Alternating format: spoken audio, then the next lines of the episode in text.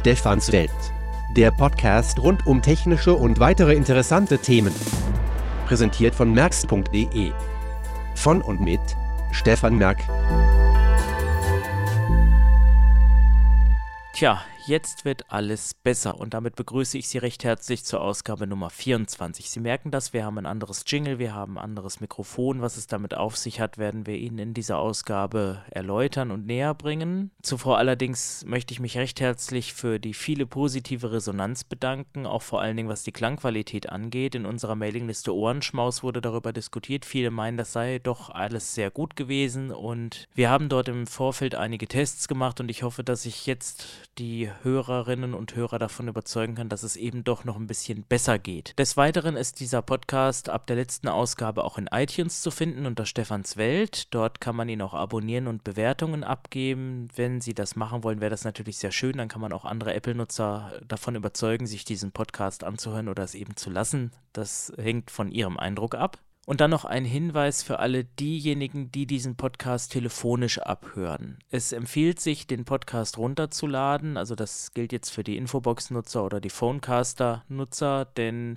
man kann einige Beispiele doch nur mit Kopfhörer vernünftig hören. Und letzteres gilt natürlich auch für alle anderen. Und besonders an dieser Ausgabe ist, dass wir sie in 256 Kilobit kodiert haben. Das hat auch seinen Grund. Wir haben einige Hörbeispiele hier verarbeitet, die eine höhere Auflösung des Audiosignals erfordern und deswegen Deswegen haben wir das ausnahmsweise mal gemacht, aber das wird nicht die Regel sein. So, fangen wir doch einfach mal an. Es geht dieses Mal um das Thema Audio und Mikrofonie. Im ersten Teil möchte ich Ihnen mal erklären, was wir hier jetzt verändert haben. Im zweiten Teil befassen wir uns mal mit den aktuellen Olympus Audiorekordern, außer dem DM5 und LS100, den es ja noch nicht gibt. Und im dritten Teil befassen wir uns mit der Kunstkopfmikrofonie und deswegen sollten Sie auch den Kopfhörer verwenden. Also würde ich sagen, legen wir doch einfach los. Diesen Klang dürften Sie ja eigentlich kennen. Das ist der Olympus LS11 mit dem aufgesteckten Olympus Windschutz WS2. Der ist optional erhältlich und ist ein Fellwindschutz. Das heißt, er filtert die sogenannten Pop- oder Windgeräusche besser weg. Und das ist natürlich bei Sprachaufnahmen auch wichtig, gerade bei Konsonanten wie P und T, wo es eben dann doch zu einem leichten Windausstoß kommt, dass das eben nicht in die Membran gelangt. Ja, das ist für Sprache alles so suboptimal. Ähm, die Geräte sind ja eigentlich dafür gedacht, dass man Raum aufzeichnet, Stereoaufzeichnungen macht oder was auch immer, vorwiegend auch vielleicht Musik oder sowas, aber nicht unbedingt direkt mit Sprache die Geräte konfrontiert.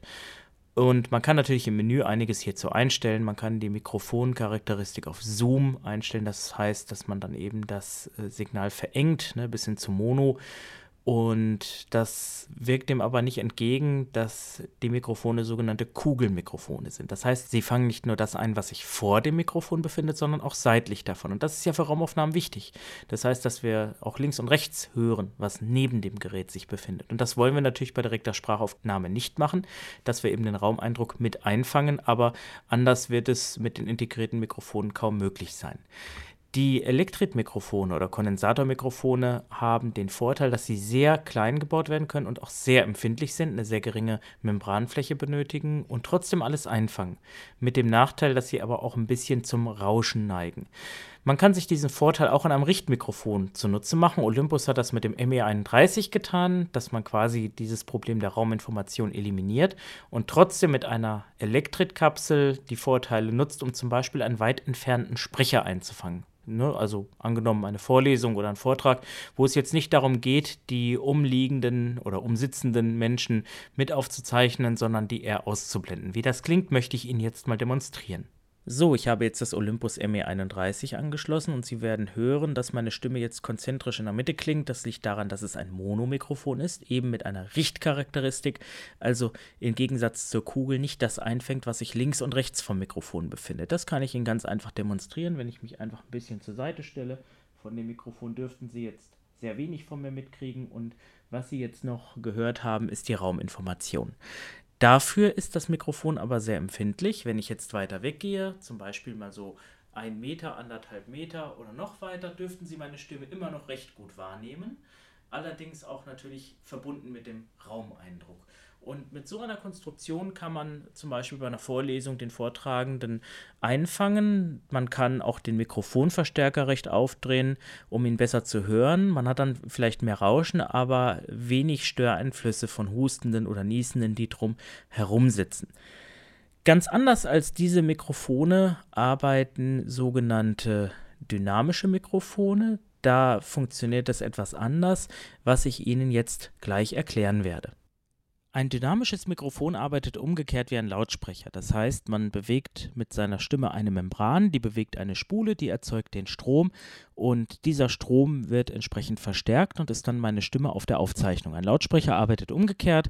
Es wird Energie an die Spule geführt, die setzt die Membran in Schwingung und dann kann man das hören, was aus dem Lautsprecher rauskommt. Das Problem ist, dass man jetzt doch ein bisschen mehr Energie aufwenden muss und zwar meine Energie, denn es gibt ja keine Steuerspannung. Das Mikrofon rauscht daher auch nicht. Was halt rauscht, ist die Verstärkertechnik und das ist mitunter ein Problem. Das Mikro, was ich jetzt hier habe, ist ein Sennheiser Evolution E950. Das ist eigentlich so ein klassisches Gesangs- und Instrumentenmikrofon, eigentlich so für den Gesang auf der Bühne gedacht. Preis Preislich liegt das so bei, ja, so 200 Euro. Das ME31, was wir gerade hatten, liegt übrigens bei so 130 Euro. Und es ist halt sehr viel unempfindlicher. Wenn ich jetzt hier beispielsweise mal so einen halben Meter weggehe, werden Sie das merken. Sie werden mich jetzt ziemlich leise hören. deswegen komme ich mal wieder näher ran. Und das ist eben genau die Problematik bei den dynamischen Mikrofonen, dass eben das Signal recht laut sein muss. Ne? Und da der Sänger ja oder zum Beispiel man mit einer Trompete doch recht viel Schalldruck erzeugt, sind diese Mikrofone auch, was das angeht, recht unempfindlich. Was kann man nun tun, um die Qualität zu optimieren? Ähm, ich könnte jetzt beispielsweise mal die Mikrofonempfindlichkeit auf hoch schalten. Jetzt merken Sie vielleicht, dass ich lauter bin, aber Sie hören auch, dass das Rauschen mehr geworden ist. Das liegt einfach daran, dass diese Verstärkerchen in diesen kleinen Audiorekordern halt nicht unbedingt so hochwertig sind, dass man vermeiden könnte, dass sie eben doch einen Rauschanteil mitbringen. Was kann man also tun? Man kann einen sogenannten externen Mikrofonverstärker verwenden. Die arbeiten meistens, zumindest im äh, unteren Preisbereich, mit Röhren. Ganz einfach deshalb, weil die Röhren selber kein Rauschen produzieren. Und dadurch sind diese Verstärker recht ruhig. Natürlich haben die im Ausgang auch einen Transistor, also das heißt nicht, dass das Gerät ausschließlich mit Röhren arbeitet, aber die Verstärkerröhre für das Mikrofon sozusagen bei, auf der Eingangsseite die ist eben doch ruhiger. Und wie das klingt, werde ich Ihnen jetzt demonstrieren. Ich werde jetzt mal so fünf Sekunden Pause lassen und dann mal umschalten auf den Röhrenverstärker. Übrigens, dieser wird nicht an den Mikrofoneingang angeschlossen. Wir brauchen ja die Mikrofonverstärkung nicht, sondern an den Line-Eingang des Audiorekorders.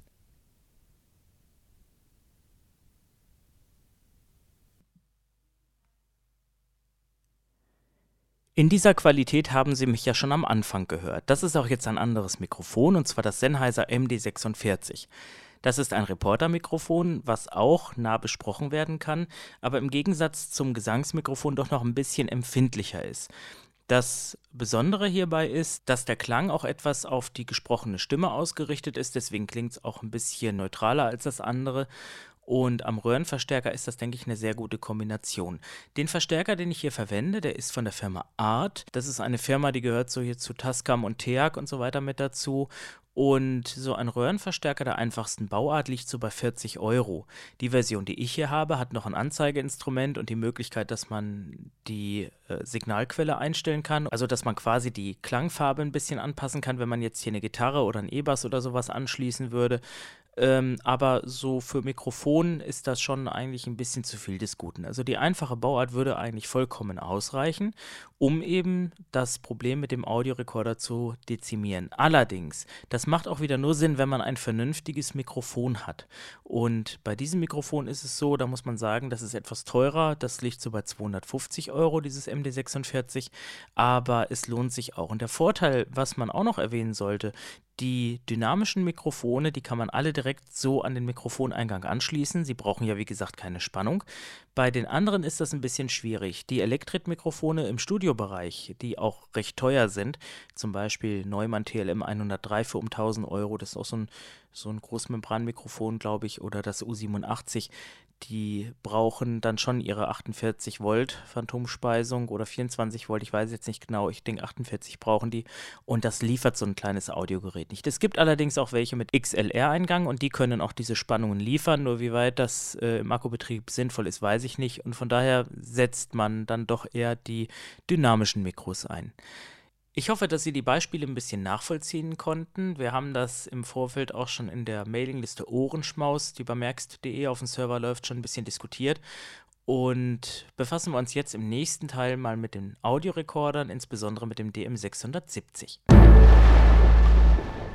Bevor ich jetzt anfange, möchte ich mich zunächst mal bei David Georgi und Audiotranskription für die Leihgabe des DM670 bedanken. Das ist nicht immer so, dass wir Geräte geliehen bekommen. Viele Dinge müssen wir auch kaufen, wie beispielsweise das Comtex-Funkgerät oder das DAB-Radio. Und wenn ich mir die letzten Kosten mal so angucke, dieser und der vorigen Episode, dann haben wir das DAB-Radio mit 50 Euro, Mikrofon und Vorverstärker habe ich gebraucht, günstig für so zusammen 220 Euro bekommen und der Kunstkopf, den wir noch vorstellen, für 80 Euro, also sind das schon mal für die letzten beiden Ausgaben um die 350 Euro. Und weshalb ich das anspreche, wir hatten letztens in den Mailinglisten mal darüber diskutiert und einige waren der Ansicht und haben gemeint, ich sollte doch mal ruhig nach Spenden fragen, denn es ist ja auch ein finanzieller Aufwand und es wäre ja schön, wenn einige Leute vielleicht sich an diesem Aufwand beteiligen. Ich sehe das Ganze immer ein bisschen kritisch, dennoch greife ich die Idee mal auf, weil an sich ist es ja schon so, äh, dass die Kosten höher sind als letztendlich das, was hängen bleibt. Und deswegen, wer uns in irgendeiner Form unterstützen will, sei es auch darin, dass er uns ein Gerät zum Testen zur Verfügung stellen möchte, das wir vielleicht unbedingt mal vorstellen sollten, dann am besten einfach melden an info.merkst.de und dann finden wir bestimmt eine gute Lösung. Ich würde mich freuen, wenn der ein oder andere uns in irgendeiner Form unterstützen möchte. Kommen wir aber jetzt mal zu den Geräten. Und zwar ein Vergleich, den wir auch im Rahmen unserer Mailingliste gemacht haben, was die internen Mikrofone und die Mikrofoneingänge angeht. Mich hat interessiert, wie verhält sich das Rauschverhalten der Geräte. Also das heißt, ich habe dann einfach ein offenes Kabel angeschlossen und den Mikrofonpegel ganz hoch gedreht, um einfach mal zu gucken, welches rauscht da stärker und welches nicht und so weiter. Und wie verhalten sich die internen Mikrofone. Und wir haben das mit dem LS3 gemacht, mit dem DM550, dem LS11 und jetzt mal es auch mit dem neuen DM 670. Was Olympus da macht, das erschließt sich mir nicht ganz. Die haben den LS3 als Neuvorstellung mit drei Mikrofone und den DM650 mit Tresmic. Das sind auch drei Mikrofone. Warum das drei andere Mikrofone sind oder ob es drei andere sind, werden wir sehen. Ansonsten ist das Gerät mit dem DM550 relativ identisch, mit Ausnahme der Optik. Da gleicht es eher dem LS3, den wir hier auch schon mal vorgestellt hatten. Auch die SD-Kartenklappe ist dann rechts an der Seite und auch so solide. Hier, man hört das vielleicht so eine schöne Metallklappe. Und von der Bedienung her ist es so, befinden sich drei Tasten unterm Display und wenn man ihn einschaltet, das kennen wir vom DM5 und LS3 auch. Und demnach ist auch das Menü vergleichbar mit dem des LS3. In den folgenden Tests möchte ich einfach mal die vier Geräte hintereinander weg vorspielen und äh, Sie können sich selber einen Eindruck über die Mikrofonqualität machen. Ich habe sie in etwa ähnlich ausgesteuert. Ich habe bei den DM-Geräten ganz bewusst keinen Windschutz genommen, weil der liegt ja auch nicht bei. Und dann wollen wir doch mal hören, ob es hier entsprechende Positiv- oder Negativ-Eindrücke gibt. Ich möchte da auch gar nicht viel zu sagen. Ich muss sagen, ich war so ein bisschen erschüttert, als ich das gehört habe. Aber hören Sie einfach mal selbst und machen Sie sich Ihren eigenen Eindruck. Den Klang kennen Sie ja, den hatten wir vorhin schon mal. Das ist das LS11 und ich möchte jetzt einfach mal so ein bisschen die Mikrofoncharakteristika der Geräte vergleichen. Ich hatte übrigens vorhin gesagt DM650. Vielleicht mal ganz kurz der Unterschied. Ich meinte den DM670. Der 650 ist zwar baugleich, verfügt aber nicht über die manuelle Aussteuerfunktion und verfügt auch nicht über die Sprachausgabe. Von daher ist das der DM670 Preis übrigens 199 Euro. So, was ich jetzt noch machen möchte, ich möchte einfach mal so ein bisschen nach links und nach rechts schaukeln, so um einfach mal so ein bisschen Panorama hier reinzubringen, dass wir das gleich mit dem LS3 mal vergleichen. Ich hoffe, die Lautstärkeunterschiede sind in etwa vergleichbar. Das wird ein bisschen schwierig aber wir versuchen es mal. Also ich werde das jetzt mit dem LS3 machen und sowohl zunächst mal mit dem zentralen Mikro, weil das ist ja die Besonderheit und danach ohne zentrales Mikro und anschließend machen wir das gleiche auch nochmal mit den DM-Geräten. Das ist jetzt mit dem zentralen Mikrofon des LS3, das dürfte ein bisschen voller klingen. Inwieweit das zentraler ist, das äh, habe ich jetzt noch nicht getestet. Ich werde jetzt noch mal eine Aufnahme dranhängen mit dem äh, abgeschalteten zentralen Mikrofon, weil man hat das Problem beim LS11, wenn man sich ein bisschen bewegt, seitlich, so wie ich es jetzt gerade mache, dass ich mich so in einem Abstand von, was sind das, 10 cm nach links und nach rechts Das hört sich vielleicht jetzt äh, gar nicht so stereotypisch an, wie es sich eigentlich anhören soll. Wenn es so wäre, wäre es gut und ich werde jetzt das gleiche Schaukelspielchen nochmal ohne das zentrale Mikro machen. So, jetzt schaukeln wir weiter, jetzt ohne zentrales Mikrofon. Mal gucken, wie sich das nachher anhört im Ergebnis. Und dann wollen wir mal sehen. Also das ist jetzt, ähm, ja, LS3 immer noch nach wie vor. Das Problem, was das DM550 hat, ist die Windempfindlichkeit. Und wenn ich hier so in einem Abstand von so 20, 30 Zentimeter auf die Mikrofone aufspreche, dann äh, kann das durchaus sein, dass das mal so ein paar Windgeräusche gibt. Und erfreulich ist, dass es von Audiotranskription bzw. bei Ihnen gibt es einen Windschutz für das 550. Allerdings passt auch der Original Olympus Windschutz fürs LS3 hier ganz gut drauf. So, jetzt schwanke ich auch noch mal wieder ein bisschen, um so ein bisschen das Stereopanorama ähm, zu verdeutlichen. Ich muss sagen, äh, das 550 ist äh, in vielen Belangen für mich das schönste Gerät, ganz subjektiv gesprochen. Schade ist, dass es ihn nicht mehr gibt, äh, wobei der DM670 irgendwo schon ein würdiger Nachfolger ist. Inwieweit er das allerdings auch mit den Mikrofonen ist, das werden wir uns jetzt mal anschauen. Das ist jetzt das DM670 ohne zentrales Mikrofon. Äh, man merkt es vielleicht, die Windgeräusche sind auch da und jetzt mache ich mal Panorama. Äh, Abstand ist jetzt im Vergleich zu dem 550, das dürfte jetzt für viele am interessantesten sein, äh, ist jetzt ähnlich. Und ja, ich bin selbst mal gespannt, ob man hier einen Unterschied hört. Ich schalte jetzt mal das zentrale Mikrofon ein. Das ist jetzt, denke ich, vielleicht auch wieder ein interessanter Vergleich zum LS3, wie sich das verhält. Jetzt gehe ich mal wieder ins Panorama direkt und ja, keine Ahnung, ob das jetzt ein bisschen für mehr Druck sorgt. Es soll ja auch die Stimmen besser abbilden. Das werden wir jetzt mal feststellen. Im Übrigen, ähm, das Tressmic, wie sich das Ganze hier nennt, gibt es dann nur beim DM650 und 670. Und beim LS3 sind es dann eben nur drei Mikrofone. Ähm, was die Zoom-Einstellungen angeht, etc., im Vergleich zum LS3, das haben wir ja hier auch schon vorgestellt, ist das hier auch sehr spartanisch. Also das Ganze ist dann eher Diktiergeräteniveau. So, jetzt machen wir mal den Rauschtest. Das heißt, wir gucken mal, wie das Pegelrauschen sich verhält. Dann kommt jetzt zunächst mal LS11, LS3, DM550, DM670, wobei LS11 zweimal kommt, einmal mit Mikrofon und einmal mit Line-Eingang. Die anderen Geräte verfügen ja über keinen Line-Eingang. Da wollen wir mal sehen, wie sich das Rauschverhalten so verhält vom Mikrofoneingang.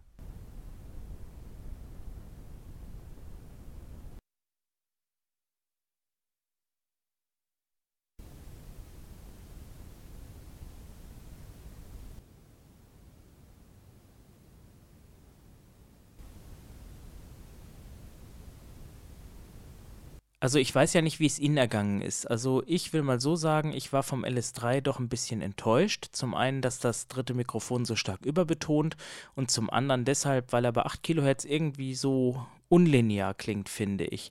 Überrascht hat mich hingegen der 550 und auch 670. Beim 670 hat man das dritte Mikrofon optimiert und er wirkt auch insgesamt ein bisschen ruhiger und wärmer.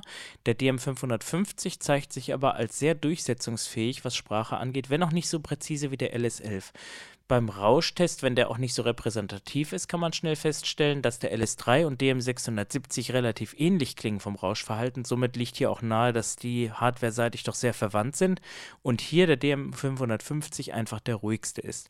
Also das ist schon wirklich interessant. Ja, zum 670, äh, der Preis liegt bei 199 Euro. Beim LS3 liegt er, glaube ich, auch so in dem Bereich. Und ich möchte auch noch was in eigener Sache sagen. Es gibt Anbieter, die bieten das Teil für unter 150 Euro an. Man sollte nur eins wissen. Es gibt diesen schönen Spruch, wer billig kauft, kauft zweimal. Und wenn man sparen möchte, ist das sicherlich nicht unverständlich. Nur man sollte darauf achten, dass man so ein Gerät bekommt, was auch aus Deutschland kommt. Denn wenn das nämlich nicht der Fall ist, dann hat man zwar ein günstiges Gerät, wenn auch vielleicht nicht mit deutscher Firmware, aber man hat auch vor allen Dingen keine Garantie.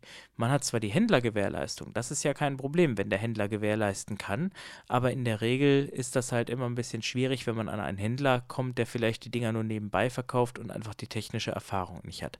Das sollte man immer bedenken und von daher sage ich ganz ehrlich, was die Beratung angeht, ist, glaube ich, Audiotranskription unschlagbar.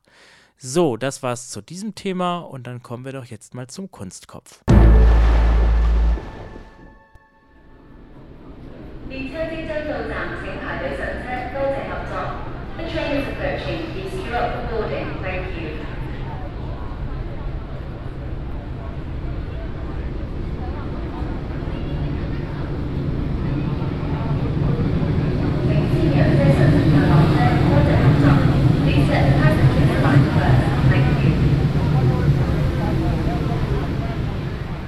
Durfte sie mal eben entführen in eine Metro nach China und das Ganze wurde aufgenommen mit dem OKM2 von Soundmann. Das ist ein Soundbeispiel, was man auf der Soundmann-Webseite runterladen kann.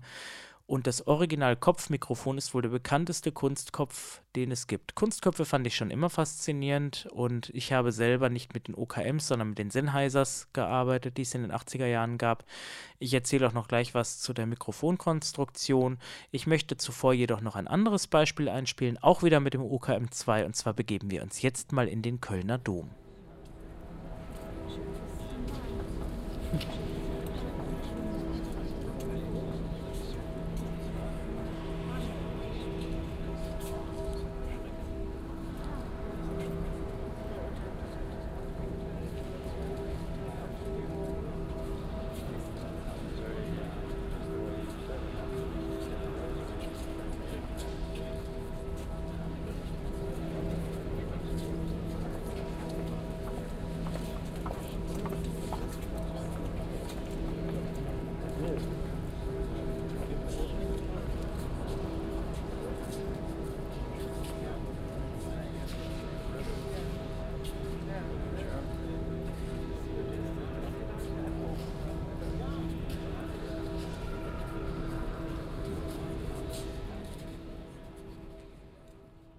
Bei der Kunstkopfaufnahme macht man sich die Anatomie der menschlichen Ohren zunutze, entweder durch die eigenen Ohren, indem man die Kunstkopfmikrofone selber trägt, oder durch einen richtigen Kunstkopf eben. Also es gibt da von Neumann den Kunstkopf, wo die Mikrofone dann sozusagen in den Gehörgängen liegen.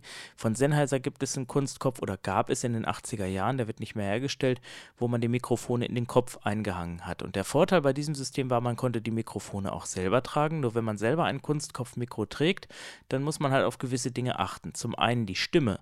Die Sprache hört sich für andere dann ein bisschen komisch an, weil man die Stimme ja so aufzeichnet, wie man sich selber hört. Und das ist für andere dann immer ein bisschen befremdlich.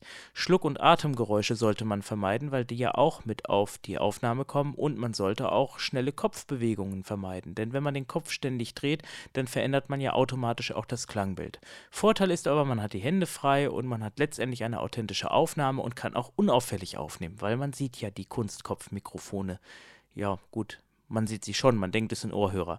Das ist eben eine Sache, die äh, mit Sicherheit für manche Bereiche die Anwendung recht interessant macht.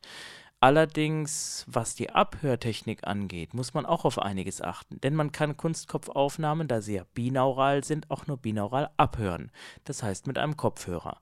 Wenn man keinen Kopfhörer zur Hand hat und verwendet Lautsprecher, dann hat man keinen Raumeindruck, man hat zwar irgendein diffuses Stereobild, kann aber keine Raumortung vornehmen. Man spricht dann hier von dem interauralen Schall, also das, was quasi die Raumreflexion dann zurückgibt und was ja für unser Höreindruck wichtig ist, wenn wir jetzt normal zum Beispiel Musik hören über die normale Stereoanlage, was aber für die gezielte Ortung von einer Kunstkopfaufnahme absolut störend ist und das funktioniert dann halt so nicht. Bei einem Kopfhörer, also einem binauralen Abhörsystem, wo wir wirklich nur die Schallquellen links und rechts in das Ohr hineinbekommen und wo sich letztendlich alles im Kopf drin abspielt, da hat das Gehirn dann den Vorteil bei Kunstkopfaufzeichnungen, dass es sozusagen ja die Funktionsweise von Ohren kennt und dementsprechend das Signal umrechnet. Quasi ist unser Gehirn dann der digitale Signalprozessor und macht für uns eine erlebbare Aufnahme draus. Und man muss sich das so vorstellen, es ist was anderes, als wenn ich jetzt dieses virtuelle Dolby Surround habe. Das gibt es ja auch bei DVD-Player-Software zum Beispiel, dass man dann versucht, die Lautsprecher irgendwie abzubilden. Das funktioniert zwar auch so, dass man dem Gehirn versucht vorzugaukeln durch Phasenverschiebung, dass irgendwas sich an eine gewisse Position befindet, aber das ist dann auch beschränkt auf die Position der Lautsprecher. Hier haben wir ja was anderes. Wir haben hier ein Signal, das verschiedene Schallverläufe hat und dieser Schall wird vom Gehirn ausgewertet. Und weil wir, wie gesagt, ja schon Ohren kennen, die haben wir ja immerhin selber, kann das Gehirn mit so einem Signal auch was anfangen. Audiorekorder hingegen können das so nicht aufnehmen. Hier haben wir ja eigentlich eher ein Panoramabild von 180 Grad, das heißt in der Regel so zwei kugelcharakteristische Mikrofone, die den Schall vorne und auch ein Stück seitlich aufnehmen, kanalgetrennt zwar, aber dann auch entsprechend so wiedergeben. Das heißt, wir haben zwei Kanäle, die uns einen Stereoeindruck vermitteln und uns auch eine Raumtiefe vermitteln, aber keinen Raumeindruck. Und das ist etwas, das hören wir uns doch jetzt mal an im Vergleich. Ich habe eine Aufnahme gemacht eines einfahrenden Zuges. Ich denke, Sie werden ganz einfach selber erkennen, welches die Kunstkopfaufnahme ist und welches die vom LS11. Und Sie werden sicherlich dann auch, wenn Sie das Ganze mit Kopfhörer abhören, erkennen, von wo der Zug einfährt und wie ich in der Nähe zum Zug stehe.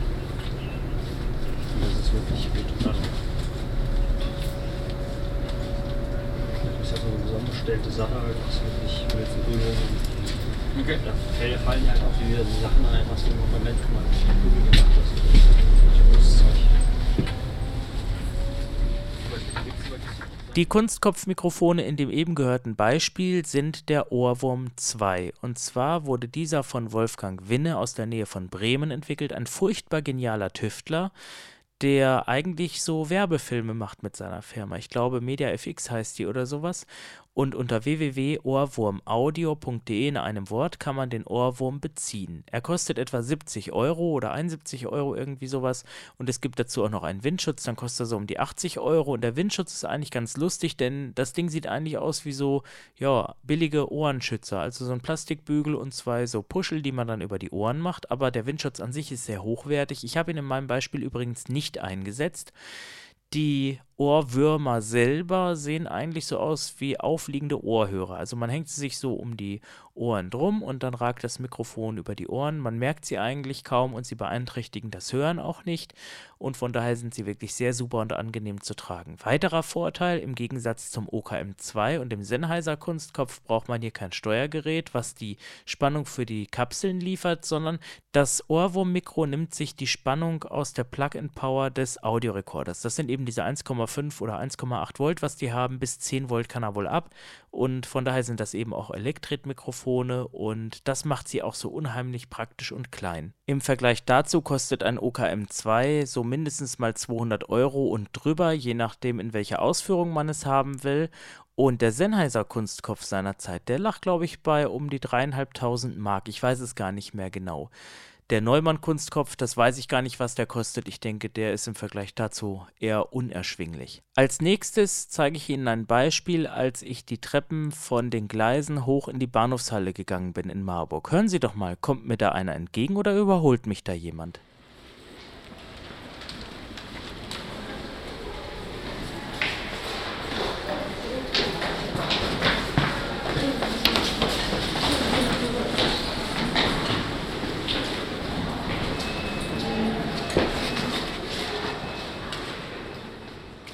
Ein weiteres Beispiel möchte ich Ihnen jetzt noch demonstrieren. Das ist ein bisschen länger und zwar, als ich den DM670 von Audiotranskription geholt habe, bin ich ja ein Stück Bus gefahren und muss dann etwa eine Viertelstunde Zug nach Hause fahren. Ich habe das natürlich entsprechend abgekürzt und achten Sie hier mal darauf, zum einen, wo befinden sich die Leute im Bus und zum anderen, am Schluss fährt der Zug aus dem Bahnhof raus. Fährt er nach hinten oder fährt er nach vorne?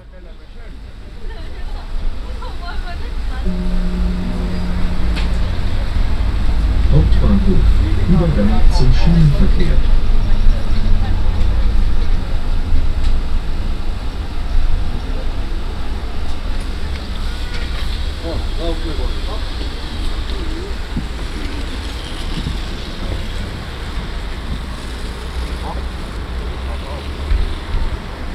Die Gumme gerade abschneiden.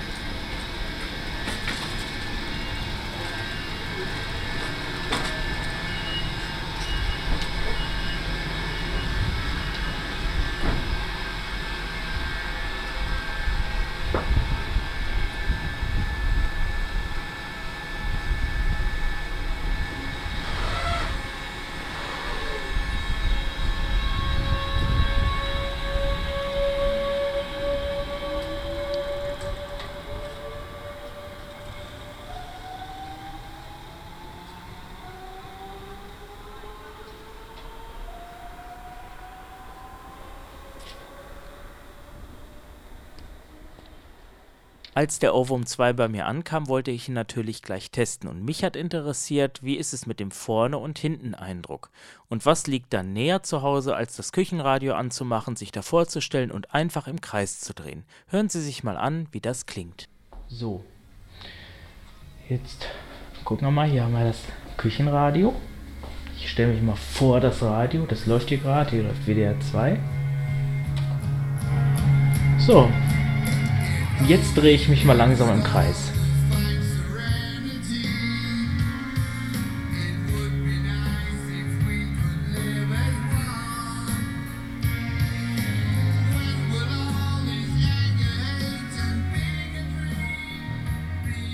So, und wenn mir das zu blöd wird, höre ich damit auch wieder auf. Zum Abschluss möchte ich Ihnen jetzt noch ein Beispiel demonstrieren, das mir Wolfgang Winne von seinem Prototyp, nämlich dem Apollon, geschickt hat. Er hätte mir auch das Mikrofon geschickt, nur leider kann ich das hier aufgrund der nicht vorhandenen technischen Voraussetzungen in Betrieb nehmen, denn man braucht zweimal 48 Volt Phantomspeisung. Das habe ich hier gerade nicht.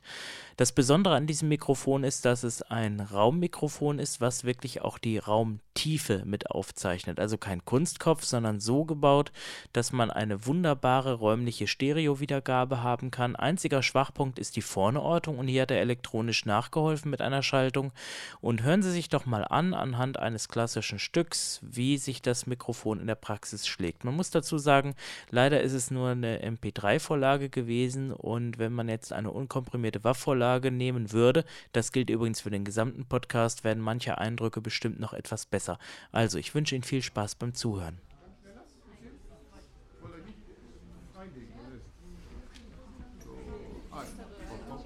Ich, pass auf, ich geh, wir gehen gleich von, von vorne rein beim Allegro eine halbe. Ich gebe vorweg vor dem Allegro. 2, 1. Das ist das Tempo, ja? Also, Allegro. 2, 1.